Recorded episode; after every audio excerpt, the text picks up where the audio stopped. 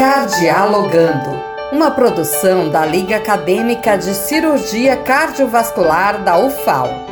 Olá, vamos ouvir agora o primeiro episódio do Cardialogando, uma produção da Liga Acadêmica de Cirurgia Cardiovascular da UFAL. Que doenças do coração são muito importantes, todo mundo já sabe. Mas você sabe como se prevenir? Não?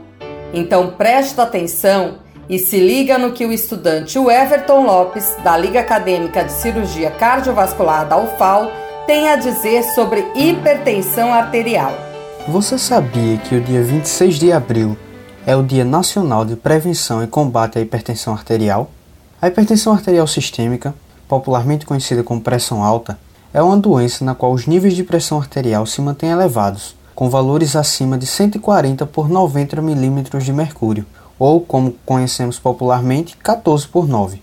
A quantidade de pessoas diagnosticadas com hipertensão arterial varia de acordo com a abordagem, de maneira que cerca de um em cada cinco adultos brasileiros relataram ser hipertensos. Contudo, ao se avaliar as medicações utilizadas e as medidas de pressão arterial aferidas, percebeu-se que um em cada três adultos brasileiros é hipertenso, um número ainda mais alarmante.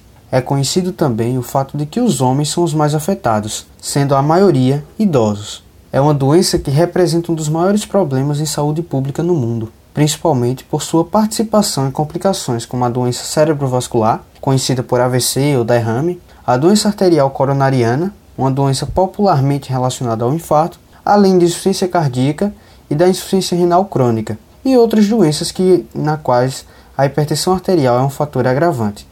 Alguns fatores de risco para hipertensão arterial sistêmica estão relacionados ao estilo de vida, como alimentação rica em gorduras e sal, e pobre em fibras, associada principalmente à obesidade, além dos hábitos inadequados para a saúde, como tabagismo, sedentarismo, a ingestão de bebidas alcoólicas e estresse também constituem um fator agravante para a hipertensão.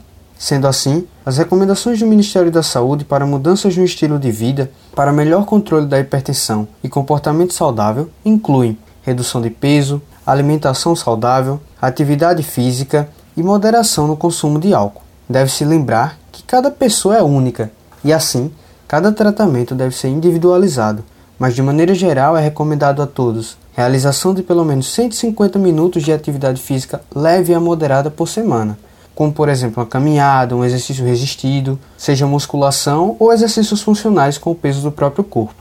Além disso, é importante fazer a interrupção do fumo, a cessação ou diminuição da ingesta de álcool, aumentar o consumo de frutas, verduras, legumes, bem como de cereais e oleaginosas, diminuir o consumo de carnes vermelhas, gorduras e produtos industrializados com alto teor de sal Além do que, é muito importante fazer corretamente o tratamento medicamentoso indicado pelo seu médico e não parar ao manter a pressão em níveis normais.